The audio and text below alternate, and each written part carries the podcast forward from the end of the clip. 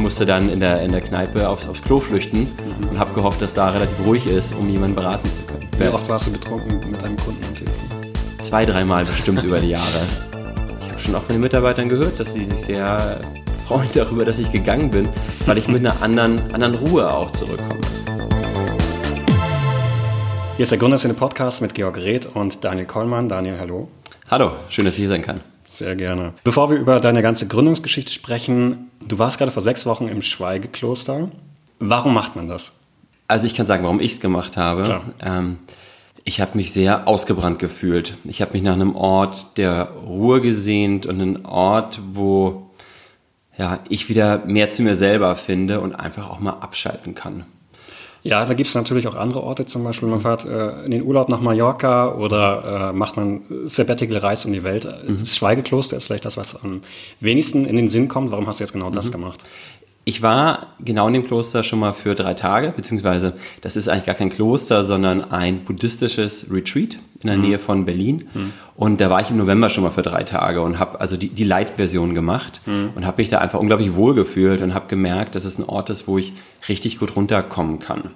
Denn eine der ersten Regeln, die sie haben, ist, sie empfehlen sehr stark, sein Handy abzugeben. Mhm. Das heißt, ich habe mein Handy an der Tür gelassen und habe es dann nach am Anfang drei und jetzt beim letzten Mal nach zehn Tagen wieder abgeholt. Und ich habe damals schon gemerkt, das ist unglaublich befreiend, einmal nicht dieses Ding in der Hand zu haben. Und wenn ich nach Mallorca fahre, auf den Urlaub, den du angesprochen hast, oder um die Welt reise, habe ich in der Regel auch mein Handy dabei. Das heißt, ich habe ganz bewusst nach einem Ort gesucht, wo ich viel weniger Lärm von außen habe. Hm. Beziehungsweise gar keinen Lärm nehme ich an, weil wenn man schweigt, dürfte es ziemlich leise sein. Ja, ganz, ganz wenig Lärm. Ähm, also der, der, Tag ist sehr einfach strukturiert. Es, es, gibt davon auch verschiedene Formate. Das bekannteste ist wahrscheinlich Vipassana, wo man zehn Stunden am Tag meditiert. Bei uns waren das nur vier Stunden mhm. und ich konnte auch genug essen und konnte auch ganz gut ausschlafen. Und in diesen Meditationssessions ähm, gab es immer eine halbe Stunde ähm, ja, buddhistischen Werteunterricht, würde ich ihn nennen. Also ich bin selber nicht religiös.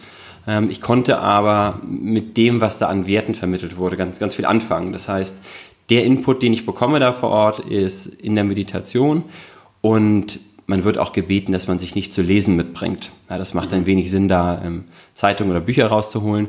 Aber was man lesen kann, sind deren Bücher über Meditation und über Buddhismus. Und wie hilft dir jetzt der Buddhismus in deinem Unternehmen weiter?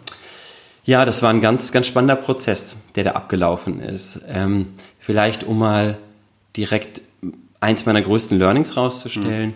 Ich habe für mich erkannt, wie stark mein gesamter Tag davon geprägt ist, dass in meinem Kopf ein, nenne ich ihn mal, intellektueller Autopilot läuft. Das ist also ein Teil von meinem Kopf, der den ganzen Tag damit beschäftigt ist, Probleme zu lösen, neue Themen anzustoßen als Gründer, der den ganzen Tag beschäftigt ist, über die Vergangenheit nachzudenken, was war, oder über die Zukunft nachzudenken, was wird sein in irgendeiner Form. Und ich das glaube, klingt jetzt aber erstmal auch nicht unbedingt negativ. Nee, ähm, das ist es auch, auch gar nicht. Und ich glaube, gerade auch für uns Gründer und natürlich auch für viele andere Menschen ist es ein massiver Teil, der uns voranbringt. Mhm. Also auch wenn wir mal über das, das Wort Ego sprechen. Ego ist ja per se nicht unbedingt was Schlimmes. Das Ego sorgt ja dafür, dass ich im besten Fall visionäre Gedanken habe, dass ich etwas tue, was sich andere vielleicht gar nicht trauen würden, dass ich mich in eine Situation bringe, die eine massive Unsicherheit birgt und wo ich ganz viel aushalten muss. Das alles schafft mein Ego. Und gleichzeitig, wenn mein Ego im Autopilot unterwegs ist, dann entferne ich mich von der Welt, dann entferne ich mich von, von Menschen dann fahre ich meinen Ego-Trip ja, und bin nicht mehr wirklich bei mir oder auch bei dem, was mir eigentlich wichtig ist, weil ich so sehr darin gefangen bin, ein gewisses Ziel zu erreichen oder gewisse Vorstellungen durchzubringen. Mhm. Wenn du magst, ähm, wir könnten das einmal kurz testen, diese Autopiloten. Ja. Ja, das ist eine, ähm, das ist eine, eine, ganz einfache Übung. Mhm. Ähm, dauert 90 Sekunden. Gut. Ja, kannst du machen, kann natürlich auch gerne jeder, jeder Hörer machen. Die Übung funktioniert so. Ähm, ich würde einfach mal die Zeit stoppen. Ich sage mhm. dann gleich Start und ich sage auch Stopp. Du machst bitte die Augen zu. Mhm. Und beim Podcast ziemlich praktisch. Ich könnte auch schummeln, aber ich mach's. Genau, versuch's einfach mal und ich, ich sehe, ob du es tust. Ähm, und du zählst bitte dein Atem. Mein Atem. Ausatmen eins, einatmen zwei. Und dann okay. wieder von vorne. Eins, zwei. Ja, und bitte ähm, achte einmal drauf, wenn du das tust, über diese 90 Sekunden, das ist ja total schnell, wie oft du weg bist, davon deinen Atem zu zählen. Und wie oft Dinge in dir hochkommen, die gar nichts mit der aktuellen Situation zu tun haben. Mhm. Wir können es einfach mal probieren. Wir können es testen. Äh, ja? Liebe Hörer, macht das einfach mit oder spult jetzt 90 Sekunden vor. Bis gleich.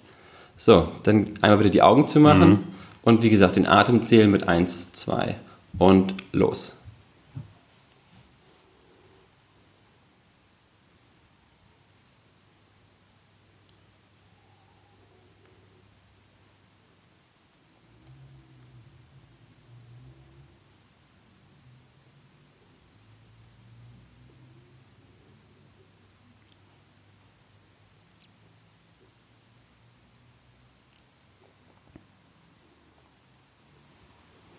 Ich habe übrigens die Augen zu. Daniel, du auch? Ja.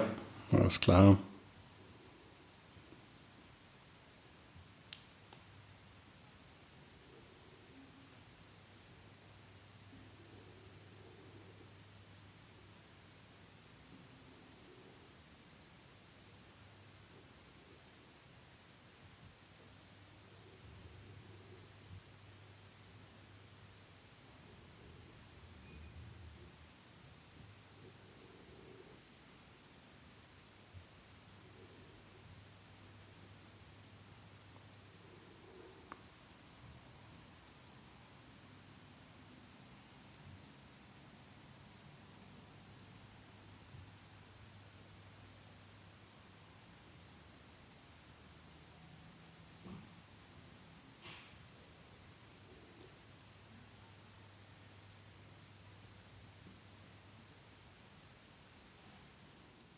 Und Stopp. Vielen ja. Dank. Vielen ja, Dank, dass du mitgemacht hast. Sehr gerne. Also ich habe jetzt in der Zeit nicht die Weltformel gefunden. Mhm. es war natürlich äh, entspannt. Gleichzeitig habe ich mich gefragt, wie viele Gründerszene-Hörer jetzt abgesprungen sind. Aber ähm, ich verstehe, es mhm. war äh, ja. Also die, die Frage für, für dich, aber auch für jeden, ja. der es gerade selber gemacht hat, ist, ähm, wie oft waren die Gedanken nicht beim Zählen? Und wie oft ist etwas reingeschossen kommen, entweder als Gedanke zu dem, was wir gerade jetzt machen hier, das Interview, mhm. oder auch was, was gar nicht damit zu tun hat, vielleicht die Einkaufsliste für heute Abend. Ja. Also jetzt drehst du natürlich das Interview um, aber ich beantworte die Fragen trotzdem häufig. Natürlich hast du mir vorher gesagt, versuche nicht an die Zahl zu denken, also habe ich genau das auch getan. Aber natürlich sind die Gedanken auch abgeschweift und ich habe auch an andere Sachen gedacht, klar. Mhm. Und ich glaube, das ist der totale Normalzustand und was passiert ist bei mir in diesem Schweigeretreat? Kannst du dir vorstellen, wenn, wenn von außen eigentlich der Lärm aufhört? Mhm. Also das, was wir jeden Tag am Handy machen, die Projekte, an denen wir arbeiten, die Konversationen, die wir haben, ähm, dann geht der Lärm intern viel stärker los. Das kennt man auch, wenn man, ich weiß nicht, wandern geht zum Beispiel, wenn irgendwie wenige äußere Einflüsse sind. Und was bei mir passiert ist, war, dass die ersten Tage habe ich ganz viel auf der ersten Ebene über meine Alltagsprobleme nachgedacht. Habe ich die E-Mail noch geschickt, habe ich den Müll rausgebracht, was eigentlich mit dem nächsten Urlaub. So, das war die mhm. erste mhm. Ebene. Die zweite Ebene waren dann die Dinge, die tiefer an meiner Persönlichkeit sind, die Dinge, die vielleicht auch schmerzhaft sind. Trennung von einem Partner, was ist eigentlich mit der Firma, mit der Situation, was ist eigentlich meiner Wohnsituation, wie sieht eigentlich mein Leben in 20 Jahren aus. Also all diese Dinge, die irgendwo in mir drin sind, die aber häufig wenig, über die ich wenig nachdenke. Hm. Dann kam noch eine dritte Ebene dazu, das sind die, die ganz schmerzhaften Sachen in meinem Teil ist mein Vater gestorben vor einer Zeit. Da habe ich mich noch sehr intensiv mit auseinandergesetzt. Und während also mein Kopf da reingegangen ist, diese ganzen verschiedenen Ebenen und die durchdacht hat und wirklich mal Zeit hatte, die zu durchdenken, gab es bei uns diesen, ich nenne ihn mal Werteunterricht. Und ich fand ihn äußerst stimmig für mich. Ein Werteunterricht, der ist schon etwas gegenteilig zu dem, was ich als, als Gründer den ganzen Tag mache. Als Gründer äh, denke ich, ich habe eine smarte Vision, möchte durchsetzen. Mhm. Der Werteunterricht bei denen, da geht es darum, sich selber zurückzunehmen. Die Grundaussage ist, wir Menschen sind häufig so unglücklich oder leiden in gewissen Situationen, weil wir uns selber als Kern des Universums sehen. Und alles, was da draußen passiert, beziehen wir auf uns selber. Und somit geben wir die Macht über unser ganz individuelles Glück nach draußen ab. Und wenn wir es hinbekommen würden, uns selber mal weniger wichtig zu nehmen, und selber zu verstehen, dass Glück eigentlich ein Geisteszustand ist und nicht andere Menschen verantwortlich machen würden für unser Unglück, dann können wir wirklich glücklich und zufrieden sein. Das hört sich vielleicht ein bisschen abgefahren an. Das klingt ein bisschen abgefahren, muss ich dazu sagen. Ja. Ähm, ich kann sagen, bei mir hat das dazu gesorgt oder dafür gesorgt, dass ich es geschafft habe, für mich durch gewisse Themen auch durchzuarbeiten. Vielleicht kennt, kennst du oder kennen auch die Hörer so dieses, dieses Bild von einer gesprungenen Schallplatte im Kopf, dass du irgendein Thema hast, du ratterst es im Kopf immer wieder durch, aber kommst eigentlich nie da raus. Das ist so ein Gedankenkarussell, wo du immer wieder die gleiche Runde fährst. Und ich habe bei einigen Themen es geschafft, da rauszukommen aus dem Gedankenkarussell. Mhm. Und eine Sache, die ich festgestellt habe, und da dreht sich der, oder da schließt sich der Kreis zur Übung gerade, war, ich bin immer ruhiger geworden über die Tage.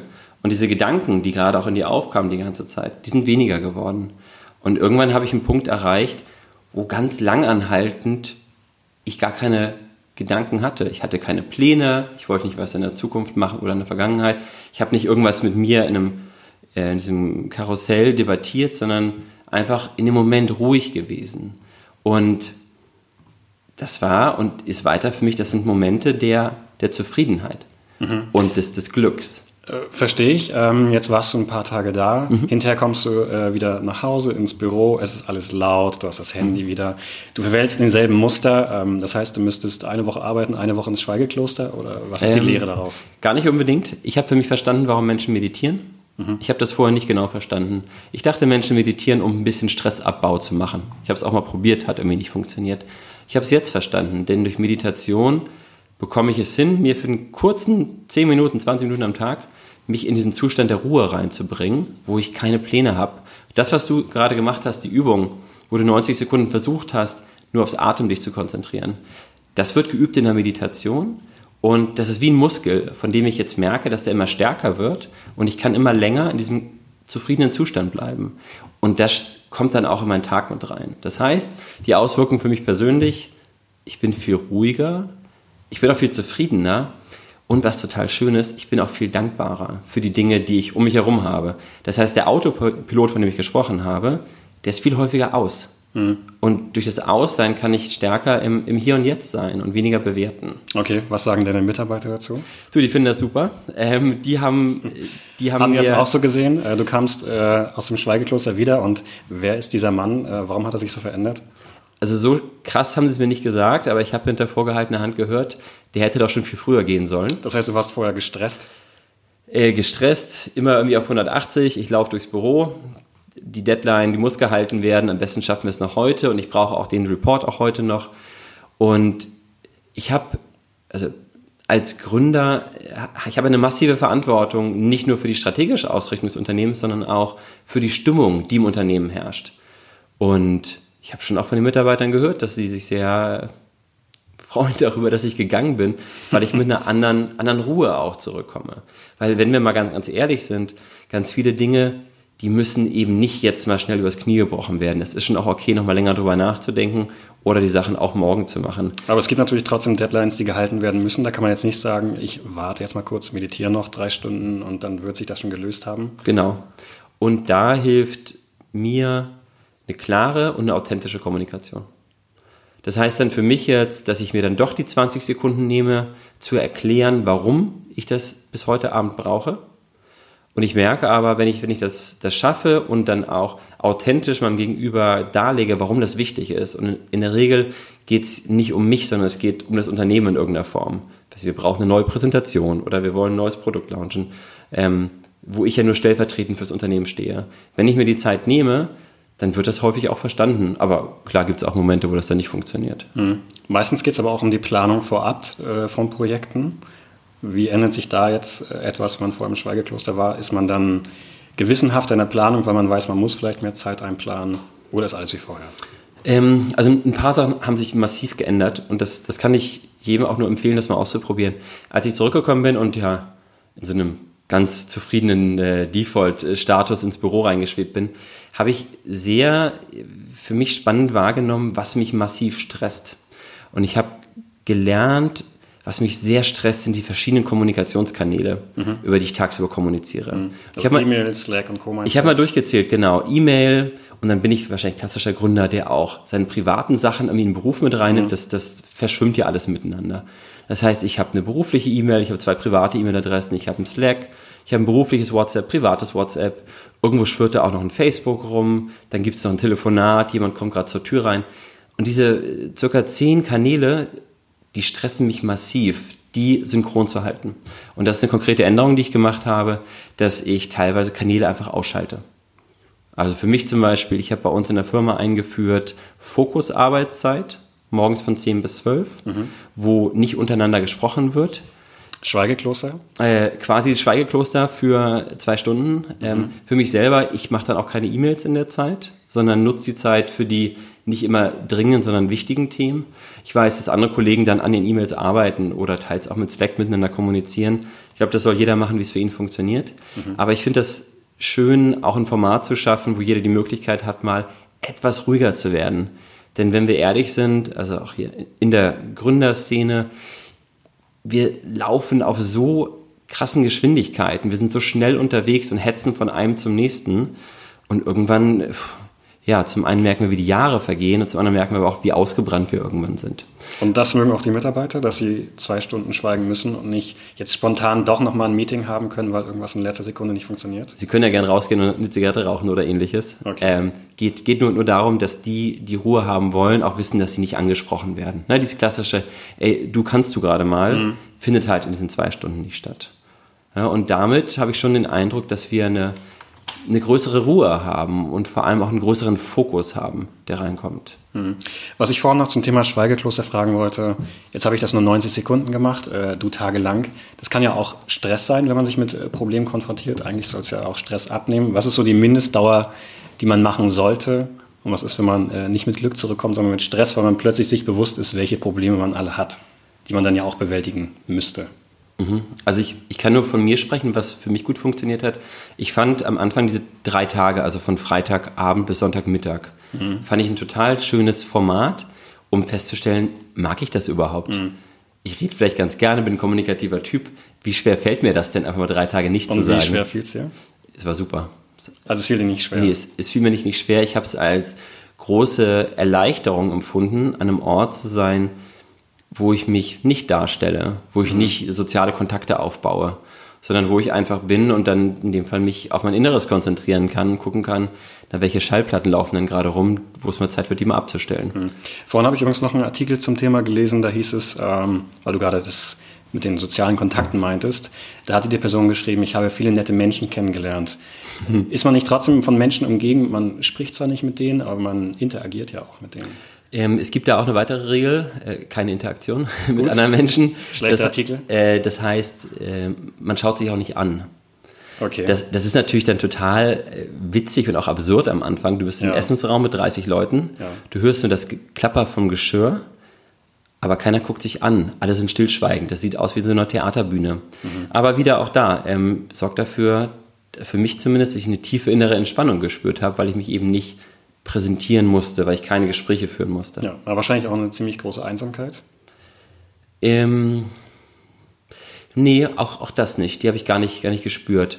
Ähm, weil ich ja wusste, dass ich in einem festen Format drin bin. Ich wusste ja auch, dass nach x Tagen ich auch gehen, gehen werde, beziehungsweise ich konnte ja auch immer zwischendrin gehen. Hm. Ähm, mir hat das eher geholfen zu wissen, ich habe jetzt ein festes Format und auch weil ich, weil ich der Gründer bin, heißt ja, dass ich am Ende die Entscheidung bei uns treffe. Ich fand das schön, auch mal für eine Weile die Entscheidung abzugeben an jemand anderen und dann einfach darauf zu warten, was es jetzt zum Mittag gibt, ohne dass ich darauf irgendeinen Einfluss habe. Du könntest natürlich auch, weil du Gründer bist, einfach sagen, so, ah nee, ich habe darauf keine Lust mehr, ich war jetzt im Schweigekloster, ich habe gemerkt, das ist alles gar nichts für mich, ich mache jetzt was ganz anderes. Aber diese Entscheidung hast du anscheinend nicht getroffen. Was hat dich davon abgehalten? Ähm, gar nicht, weil ich unser Produkt so liebe ich bin. Das würde jetzt jeder Gründer sagen. Ja, und in, in, in meinem Fall habe ich das große Glück, an einem Thema, an einem Produkt zu arbeiten, was ganz nah damit verbunden ist. Also ich, ich habe ja, nachdem ich ähm, angefangen habe als Gründer im E-Commerce und wir damals Möbel verkauft haben, mhm. ähm, habe ich 2014 Vivelia gegründet. für die Hörer. Ja, genau. Äh, Massivkonzept haben wir 2010 gegründet und dann 2013 verkauft. Und 2014 habe ich dann, dann Vivelia gegründet. Äh, wir haben angefangen damals zunächst mit einem Psychotherapiemodell und haben äh, Therapeutenressourcen gepoolt, haben noch Services draufgelegt und dann über einen äh, Revenue Share dafür gesorgt, dass Angebot und Nachfrage am Markt zusammenkommen. Mhm. Und ähm, haben dann das Modell weiterentwickelt über die Jahre und äh, sind jetzt in, in einem B2B-Bereich und haben eine eigene Coaching-Methode entwickelt, die wir uns aus verschiedenen Therapie- und Coaching-Methoden zusammengenommen haben ähm, und verkaufen Unternehmen die Dienstleistung, dass wir ihren Mitarbeitern beibringen, wie sie stressresilienter werden, wie sie stärker verstehen, was die eigenen Werte und motivierenden Faktoren sind und wie sie ihre Ressourcen nutzen können, um ja, um die eigenen Herausforderungen zu lösen. Hm. Ist es denn sinnvoll, stressresistenter zu werden? Wäre es nicht sinnvoller, weniger Stress zu haben? Beides auf jeden Fall. okay, aber ihr, ihr, bringt beides bei. Ist das so dieser Klassiker, man startet im B2C, weil man irgendwie, man ist idealistisch, man möchte Psychotherapie äh, an die Menschen bringen, leichter über den Online-Weg, auch wenn ich es auch vor Ort gemacht habe, wenn mhm. ich es richtig gesehen habe. Und dann merkt man plötzlich, oh, im B2B ist viel mehr Geld zu machen oder warum habt ihr euch dafür entschieden? Den Shift zu machen, ja. ähm, also aus, aus verschiedenen Gründen. Zum einen gibt es die Selbstzahler Nachfrage in Deutschland noch nicht auf dem Level, dass es sich daraus lohnen würde, ein relevantes Geschäftsmodell aufzubauen. Ja.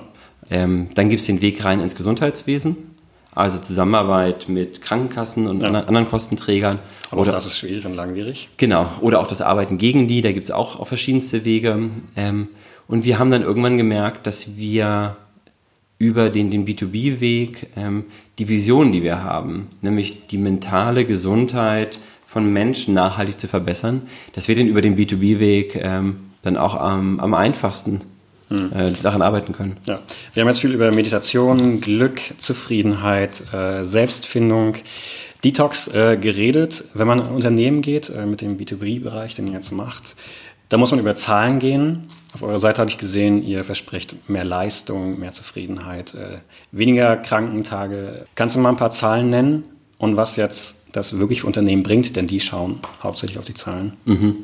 Es gibt zum einen ganz persönlich auch meine subjektive Wahrnehmung, was mhm. ich jetzt merke, wie sich ähm, dadurch, dass ich jetzt eine sehr intensive Erfahrung hatte, meine eigene Leistungsfähigkeit verbessert. Ansonsten die Zahlen, ähm, die wir rausgeben, denen wir arbeiten, sind vielfach Zahlen von Krankenkassen, so zum Thema äh, Krankenstände. Das sind sehr valide Argumente, ähm, die sind nur häufig total abstrakt für die Firmen. Wenn Sie sich jetzt die Frage stellen, soll ich in den Mitarbeiter ein paar hundert Euro investieren für dessen Stressresilienz mhm. oder für dessen ähm, Ressourcenaktivierung.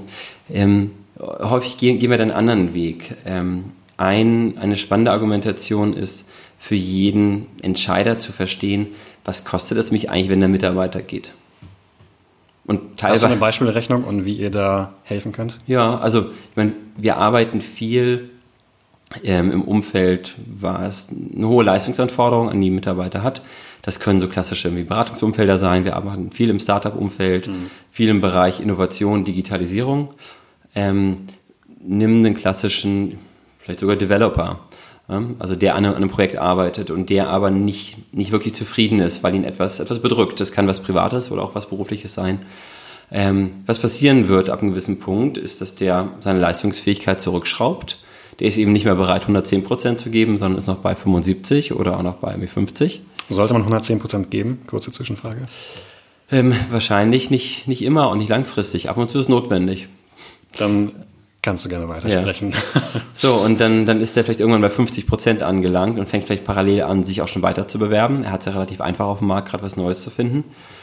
Dann gibt er irgendwann die Kündigung. Vielleicht hat er noch die Kündigungsfrist von ein, zwei, drei Monaten. In der Zeit ist er auch nur bei 50% Leistungsfähigkeit. In der Zeit sucht HR einen neuen Developer, was schwer ist. Vielleicht finden Sie selber einen, vielleicht brauchen Sie eine Headhunting-Agentur dafür. Dann kommt jemand, im besten Fall passt der. Dann braucht er nur drei Monate, um up to speed zu sein bei 100% Vielleicht passt er auch nicht. Und dann muss er nach drei Monaten wieder gehen. Und all das, was ich gerade genannt habe, wenn man da mal Geldwerte hintersetzt, was es an Geld kostet oder auch Geld da nicht einbringt, weil das Projekt später fertig wird, ähm, was die Ressourcen von HR angeht, was das Geld angeht für einen äh, externen Headhunter etc. Da ist man ja locker bei 20, 30, 40.000 Euro im, im Developer-Bereich, wenn nicht sogar mehr.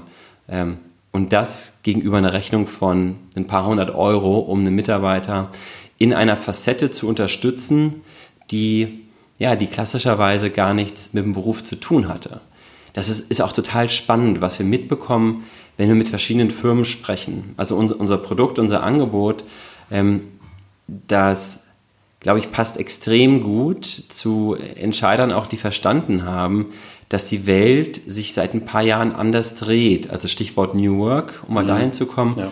Ähm, fing ja dann irgendwann an mit dem Obstkorb mhm. und irgendwann gab es dann auch mal Homeoffice und gab es dann auch einen Kicker oder eine Tischtennisplatte. Habt ihr Homeoffice, Kicker und Co. euch im Office? Ähm, Homeoffice haben wir, wir haben sogar unbegrenzten Urlaub, das machen wir auch schon seit... Unbegrenzten Urlaub, darüber können wir gleich sprechen. Seit vier Jahren, ja sehr gerne. Äh, Kicker haben wir nicht. Also bist du seit 1200 Tagen im Urlaub? Ähm, ich glaube, ich gerade jetzt im schönen Berliner Sommer wäre ich, wär ich gerne noch ein bisschen mehr extern. Ja. Aber sprechen wir erst über das andere weiter. Ja. Ähm, und was wir aber ganz stark merken, ist, dass diese New Work-Bewegung, ja, die setzt sich ja vor allem zusammen aus den Ansprüchen, die Arbeitnehmer haben. Ja. Und die Ansprüche ändern sich ganz stark, ganz massiv. Stichwort Generation Y und Z. Karrierewege, also die total untypisch dann verlaufen, wo jemand sagt, ich möchte gar nicht mehr Geld, ich möchte ein Sabbatical machen. Mhm.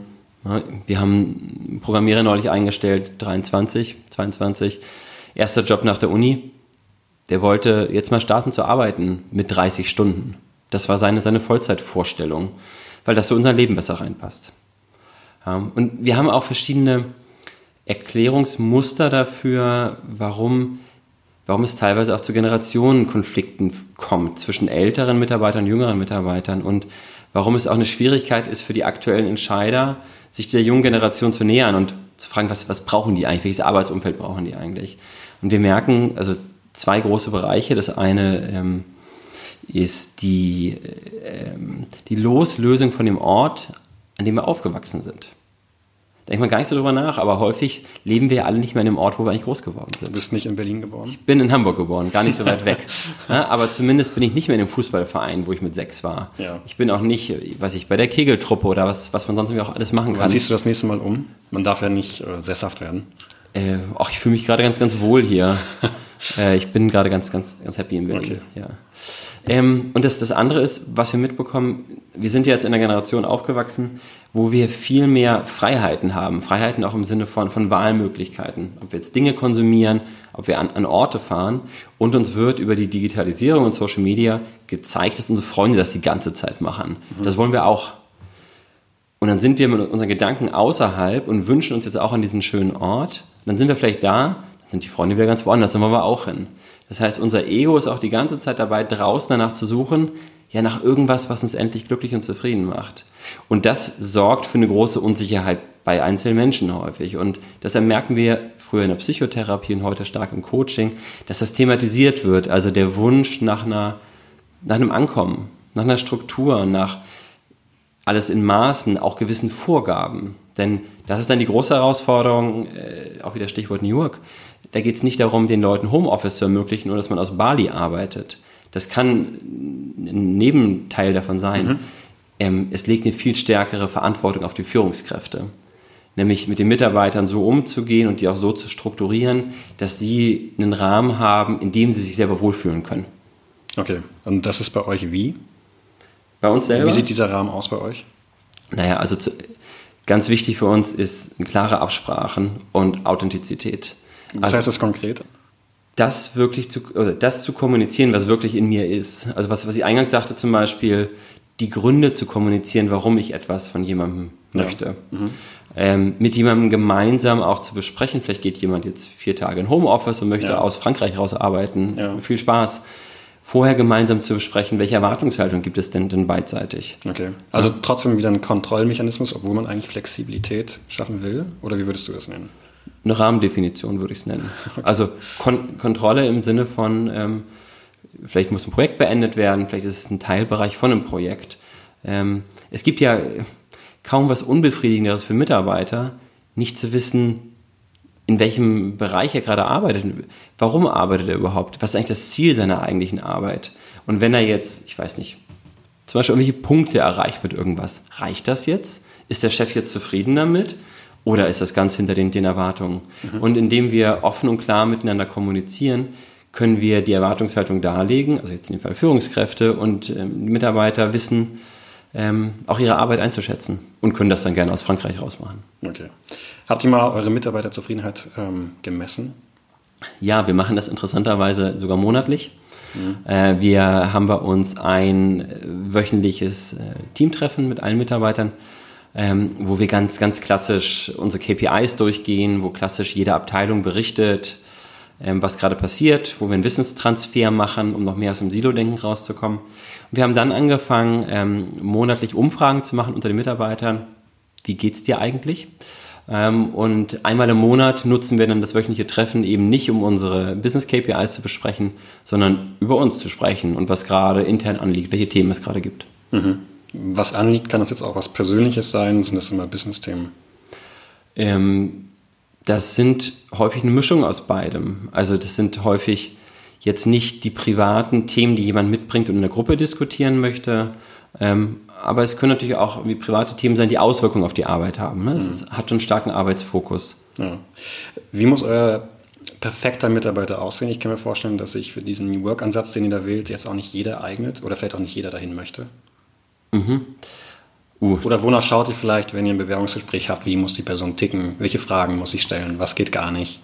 Oh, das ist eine spannende Frage, habe ich gar, gar nicht länger drüber nachgedacht. Ich glaube ganz. Sei spontan. Ja, bin ich gerne. Ganz, ganz instinktiv würde ich sagen, ähm, die Person muss unser Produkt verstehen und auch unser Produkt leben. Mhm. Ähm, also wenn jemand zu uns kommt und sagt, Achtsamkeit und all dieser Hokuspokus, damit kann ich gar nichts anfangen, egal für welche Funktion er sich bewirbt oder sie sich bewirbt, das würde nicht, nicht funktionieren. Mhm. Also das Leben unserer Vision, unserer Werte, warum wir überhaupt denken, dass wir eine Relevanz haben auf diesem Markt. Also das ist schon mal Grundvoraussetzung und mhm. du dann wahrscheinlich die ganzen klassischen anderen Dinge, ähm, also eine, eine, gewisse Stellenpassung muss da sein, in jedem Fall ein großes Engagement und der berühmte Nasenfaktor. Ne? Ich, ich und das Team, wir müssen Lust haben, mit der Person viel Zeit zu verbringen. Mhm.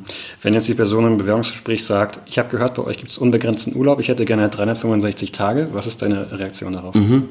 Ja, ich ich krieg, krieg das manchmal, also wenn wir äh, aktiv auf Kandidaten zugehen und das als eins der Argumente sagen, unbegrenzten Urlaub. Und wenn dann die erste Frage, die zurückkommt, ist, oh, unbegrenzter Urlaub habe ich gehört. Ja, ein bisschen muss ich mit, mit der Stirn, Stirn runzeln. Ich finde das ein, ein schönes Konzept und es macht auch ganz viel Sinn bei uns, aber es sollte nicht der ausschlaggebende Faktor sein. Das heißt, wenn jemand das generell haben möchte, finde ich eher, eher schwierig. Ja, aber ähm, also unbegrenzter Urlaub, da ist ja jetzt kein Sternchen dahinter. Wie ist die Definition bei euch? Ähm, naja, Sternchen in der Form ist, wir sagen, du musst es mit deinem Team absprechen. Ja.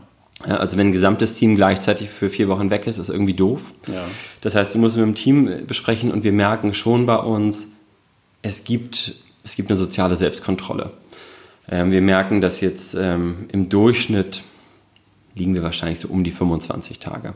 Wir, wir schauen nur. Relativ niedrig, könnte man sagen. Ähm, ja, also für eine Corporate Mittelstand Startup schätze ich 30 Tage könnte Durchschnitt ja? sein, ohne jetzt ja. eine Zahl zu haben. Okay. Das heißt, sie liegt drunter. Also funktioniert das Konzept nicht oder? Ähm, ich ich würde sogar schon sagen, dass, dass es funktioniert. Also wir achten nur darauf, dass es nicht unter 20 Tagen ist. Alles klar. Schauen wir. Ähm, ich habe es damals eingeführt, weil ich es leid war, so Urlaubsanträge und auch so, so Kurzurlaube äh, abzuzeichnen. Mhm. Sondern ich denke, wir sind alle alt genug und wenn jemand ich, morgens von zu Hause arbeiten möchte, weil die Handwerker da sind oder die Eltern zu Besuch kommen oder ähnliches, dann soll doch die Person das gerne einzeln für sich entscheiden. Und das Einzige, worum wir bitten, ist, das mit den Teamkollegen abzusprechen und zu sagen, ob man jetzt erreichbar ist, im Sinne von wirklich Homeoffice oder einfach nicht erreichbar ist und Urlaub hat. Mhm. Okay.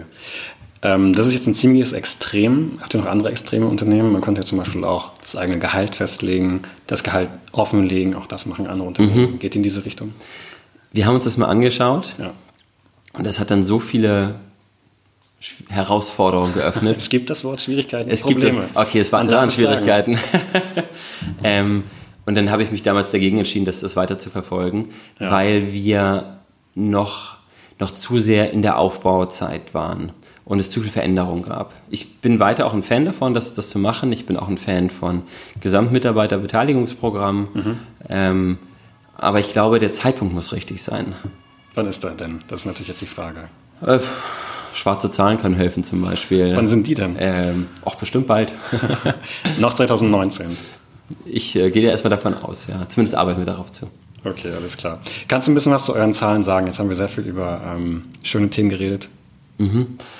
Ähm, wir haben insgesamt, wir hatten mal eine Auswertung gemacht in den letzten viereinhalb Jahren, so knapp 50.000 Sitzungen, mhm. die bei uns stattgefunden haben. Das sind äh, Psychotherapiesitzungen, also von Patient und Psychotherapeut, ähm, aber dann äh, vor allem auch Coaching-Sitzungen, also von mhm. einem Klienten und von einem Coach.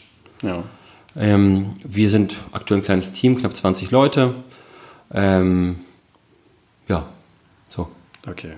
Das ist jetzt dein drittes Startup. Kommen wir nochmal ganz kurz zum ersten. Du hast es vorhin ganz kurz ange, äh, angedeutet, möchte ich mal sagen. Ähm, Massivkonzept, ein Startup, was du 2010 oder Ende 2009 gegründet hast.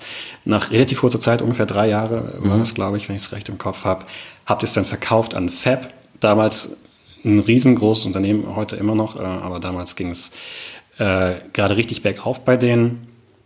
War das da von Anfang an klar, okay, ich gründe jetzt, ich will schnell erfolgreich werden und dann reich sein? War das so dieser, dieser Punkt, der dich damals getrieben hat? Nee, gar nicht. Ähm, wir hatten auch im Nachhinein, Nachhinein gesehen wirklich verdammt viel Glück. Also, das gehört dazu, oder? Ja, gehört auch dazu, aber wir hatten es wirklich, wenn ich mal zurückschaue auf so die 2010er Zeit, das kann man ja sagen, waren auch so die goldenen E-Commerce-Jahre für, ja. für, uns Gründer. Ja. Ja, Amazon war noch nicht so marktbeherrschend. Gleichzeitig gab es schon eine ganz ordentliche Kaufkraft auch am deutschen Markt und wir hatten hinterher Warenkorbwerte von knapp 1500 Euro. Mhm. Ähm, das haben die Menschen uns per Vorkasse geschickt. Man muss dazu sagen, maßgefertigte Möbel waren das aus genau. Massivholz. Mhm. Da ist genau. natürlich so ein Warenkorb äh, jetzt nicht komplett unnormal, aber. Genau, und gleichzeitig ähm, waren wir eine unbekannte Firma und hatten ja. erstmal relativ wenig vorzuweisen. Ja. Nee, aber auch zu deiner Frage zurück. Der Gedanke war nicht, ähm, wir gründen jetzt, werden schnell reich und arbeiten dann nicht mehr, sondern wir haben zum Beispiel äh, das gesamte erste Jahr, als wir live waren, haben wir zu zweit gemacht. Ich habe in Berlin gewohnt, mein Kumpel in Hamburg. Mhm. Alles, was anfiel, haben wir irgendwie koordiniert, haben uns alle paar Wochen mal getroffen ähm, und hatten zum Beispiel die, die Kundenservice-Nummer, die Hotline. Die hatten wir geschaltet von Montagmorgen um 7 bis Sonntagabend 23 Uhr. Mhm. Haben ja teures AdWords-Geld dafür ausgegeben. Ja. Und die haben wir dann weitergeleitet auf unsere Handys. Und sind immer abwechselnd rangegangen. Und wenn wir irgendwann eine unbekannte Nummer da war, haben wir uns kurz zwischengefunkt und hast du mit dem schon gesprochen. Mhm. Das waren dann halt auch so absurde Situationen ähm, wenn ich dann wie am Freitagabend um neun in der Kneipe stand mit den Kumpels ein Bier getrunken habe, dann kam eine unbekannte Nummer, die angerufen hat. Mhm. Natürlich bin ich rangegangen. Ich wie ja oft warst du betrunken mit einem Kunden am Telefon? Zwei, dreimal bestimmt über die Jahre. Ähm, wir hatten ja irgendwann auch, auch Mitarbeiter, da, da mhm. wurde es besser, aber ich, ich musste dann in der, in der Kneipe aufs, aufs Klo flüchten mhm. und habe gehofft, dass da relativ ruhig ist, um jemanden beraten zu können. Ja. Das klingt jetzt übrigens, äh, wenn man es mit jetzt vergleicht, ähm, wie eine Kehrtwende. Würdest du das so sehen? Oder warst du immer dieselbe Person? Damals hat gerade das gepasst, jetzt ist es was anderes. Ähm, also ich, ich glaube, ich empfinde mich natürlich, dass ich mich auch stark davon weiterentwickelt habe. Also ich, ich bin damals reingesprungen, wie das ja wahrscheinlich viele Gründer tun. Ähm, du fängst an mit etwas, ähm, ob du jetzt die Motivation hast, viel Geld zu verdienen oder nicht, aber ähm, du hast ja erstmal auch eine, im besten Fall eine große Leidenschaft für das Thema. Mhm. Und was ich wirklich ganz stark auch immer noch wie wertschätze, sind diese ersten Erfolge. So diese ersten Erfolge, wenn du merkst, oh wow, ich habe mir was überlegt, ich habe da jetzt auch Geld reingepackt, wir haben es aufgebaut und jetzt ruft wirklich jemand an und der möchte wirklich dieses Produkt haben. Mhm. Und dann hat er es gekauft, dann hat er mir jetzt 1500 Euro geschickt. Also diese ersten Erfolge, das hat mir und das hat uns total viel gegeben und natürlich auch ganz, ganz viel Mut gemacht, weiterzumachen. Ähm, und dann ist es ja wie ein, wie ein Zug, der anfängt zu rollen. Und irgendwann rollt er mit ordentlicher Geschwindigkeit. Das macht auch richtig Spaß, dann drauf zu stehen und fühlt sich wie der König der Welt. Die Metapher hast du wahrscheinlich schon mal erzählt. Habe ich schon mal erzählt. Und irgendwann rollt er halt zu schnell. Ja. Und irgendwann denkst du, oh verdammt, ich bin überhaupt nicht qualifiziert dafür, das, das zu tun. Ja. Und also ging mir wahrscheinlich nicht alleine so, aber mit 29 auf einmal wie 50 Mitarbeiter zu haben, mhm. ähm, ein tägliches, massives Gefühl der Überforderung auch. Ja. Und die Überforderung macht ja auch Spaß. Daran, daran wachse ich ja und ich kann neue, neue Dinge erleben. Ähm, aber im Nachhinein war ich schon um einiges auch zu jung dafür, um diese Verantwortung zu haben. Mhm. Ähm, das heißt, du hast dann auch den Exit gesucht, um aus dieser Verantwortung herauszukommen? Oder was meinst du damit? Ähm, gar nicht aktiv. Wir haben wir es gebootstrapped, die Firma. Ja. Äh, wir haben es äh, zwei, zweieinhalb Jahre mit eigenem Geld gemacht. Unsere Altersvorsorge haben wir auf Möbel gewettet. ähm, und haben dann aber irgendwann gemerkt, verdammt, dieser Zug läuft relativ schnell. Wir haben natürlich ja. auch den, den, klassischen Gründerfehler gemacht. zu schnell expandiert. Ja. Wir waren dann ganz fix mit unserem Produkt in 15 Ländern, Mhm. hatten nicht bedacht, was es für ein Rattenschwanz an Operations bedeutet und ha- haben dann gemerkt, dass wir von der Liquidität nicht hinterherkommen und hatten uns daraufhin dann ähm, ange, äh, angeschaut, welche Investi äh, Finanzierungsmöglichkeiten es gibt und haben dann eine, eine ähm, Investorengruppe gefunden, die bei uns investiert hat.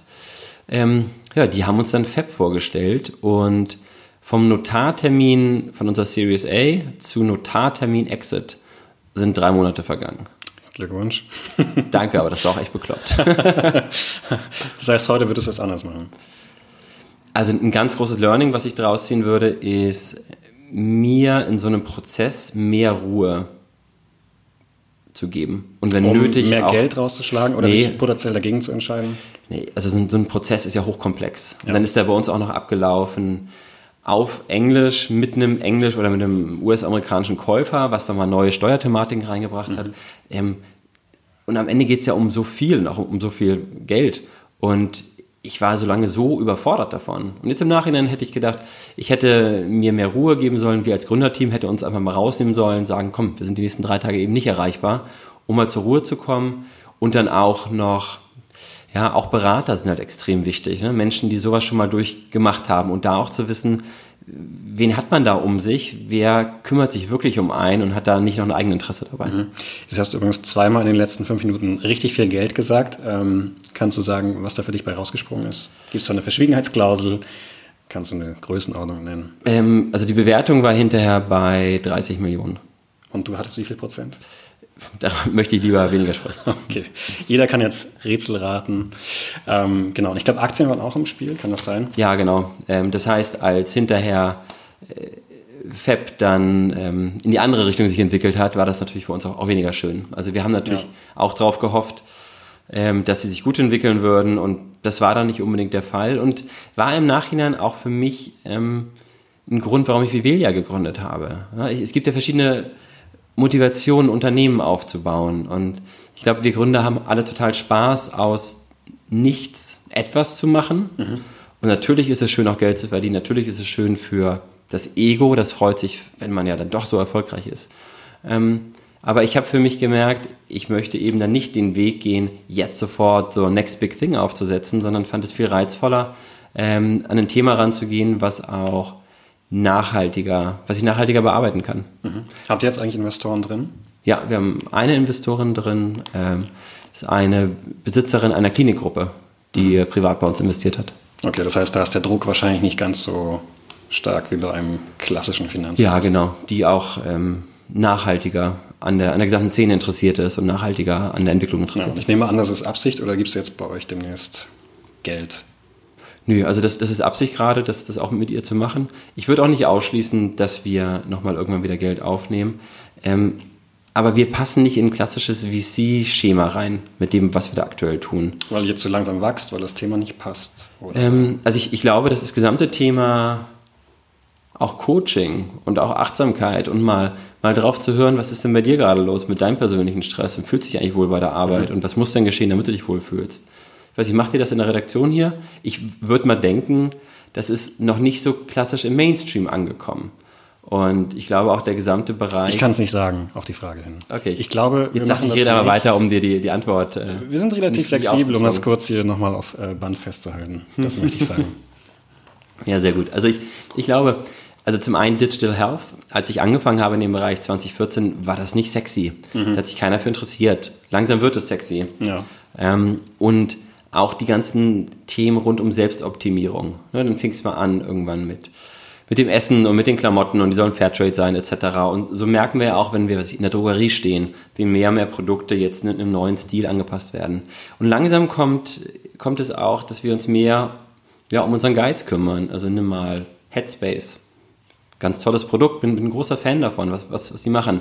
Headspace wäre ja vor zehn Jahren noch gar nicht möglich gewesen in Deutschland.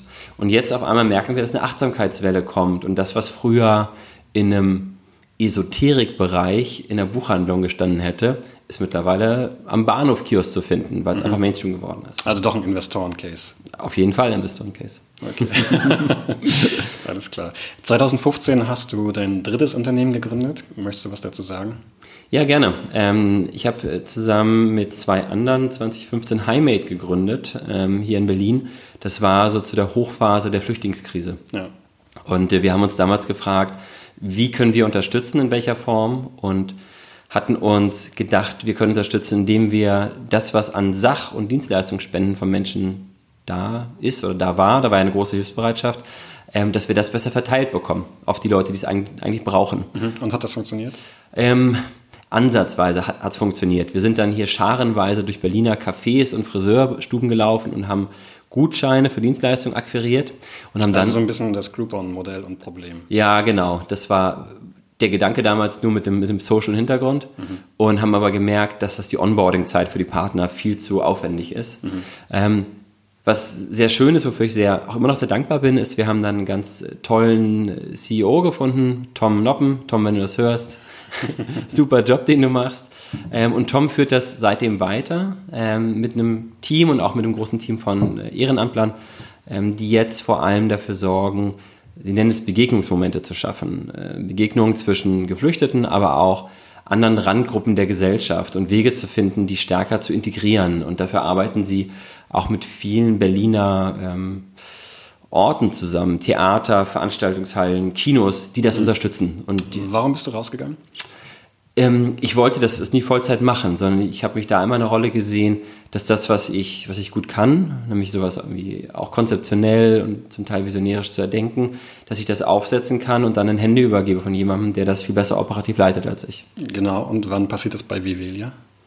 Oh, das habe ich aktuell überhaupt nicht vor. ähm, ich bin so überzeugt davon, dass das, was wir tun, so einen massiven Mehrwert für jeden einzelnen Mensch liefert und für jedes Unternehmen, dass wir dafür sorgen können, dass es dass das Unternehmen besser ist. Und ich glaube auch, dass wir uns in eine Zeit rein entwickeln, wo wir die Wertschöpfung der einzelnen Unternehmen auf einer gesellschaftlichen Ebene anders messen werden. Also so Corporate Social Responsibility ist ja so ein, so ein Wort, was seit einer Weile kommt. Ähm, Gemeinwohlökonomie, auch ein weiterer Stichpunkt. Also ich glaube nicht, dass es in den nächsten zwei, drei, fünf Jahren passieren wird, aber ich glaube, da werden wir uns schon auch hinentwickeln, dass Firmen sich die Frage stellen, nicht nur ähm, Shareholder-Maximierung, sondern auch, wie gehe ich mit meinen Mitarbeitern um, welchen Mehrwert bringt das. Also zurück zur Frage. Ja. Ich finde unser Produkt total spannend und habe überhaupt nicht vor, aktuell was anderes zu machen. Okay, jetzt sprachst du natürlich aber erst von dem Thema Expertise, dass es deswegen in äh, die Hände eines anderen CEOs gegeben hast. Mhm. Bist jetzt quasi reifer, erfahrener und deswegen kannst du das Projekt besser handeln? Ach so, ähm, du, ich kann mir schon auch vorstellen, ähm, irgendwann die Rolle des, des Managers abzugeben. Mhm. Ähm, ich bin nicht an einen, an einen Posten gebunden. Ähm, ich bin als Unternehmen gebunden und ich stelle mir dann eher die Frage, wie kann ich dem Unternehmen den meisten Mehrwert bringen? Mhm. Jetzt hast du drei Unternehmen gegründet in relativ kurzer Zeit. Ähm, wann kommt das vierte? Keine Ahnung.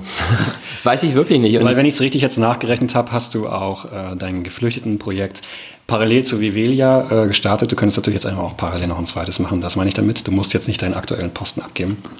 Ähm, eine, eine, ganz spannende ähm, Frage, die wir ja auch bei der, bei der Arbeit mit unserem Produkt machen, ist, was motiviert dich eigentlich? Mhm. Also mir auch die Frage zu stellen, warum würde ich das Ganze tun? Und wir häufig als Gründer, wir nehmen dann externe Faktoren und sagen, ich möchte eine gewisse Mitarbeiteranzahl mal haben, ich möchte Umsatz machen, ich möchte Geld verdienen.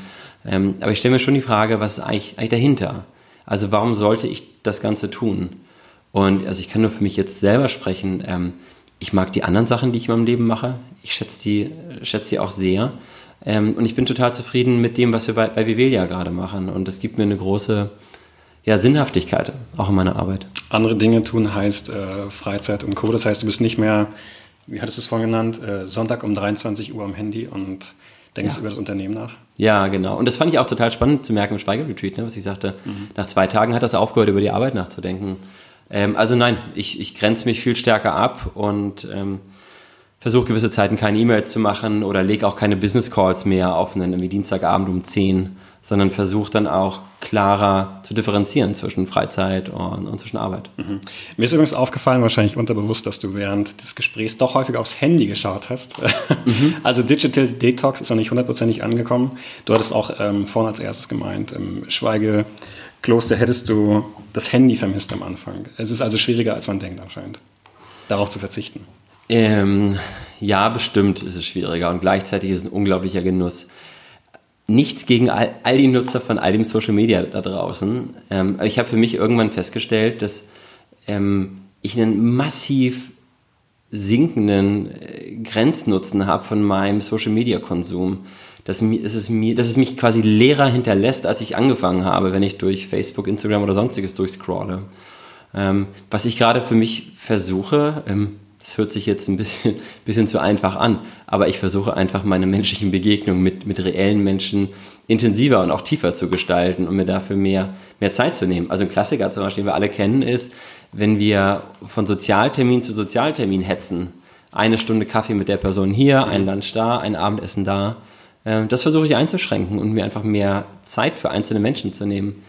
Und was ich sagen kann, ist, das Leben entwickelt für mich eine ganz andere Tiefe, wenn ich es hinbekomme, den Autopiloten, über den wir eingangs sprachen, der mich immer woanders hinzieht, wenn ich es hinbekomme, den mehr und mehr auszuschalten. Oh, was für eine schöne Brücke zum Anfang. Ja. Ähm, dann sage ich dir danke, Daniel, für das Gespräch. Danke dir.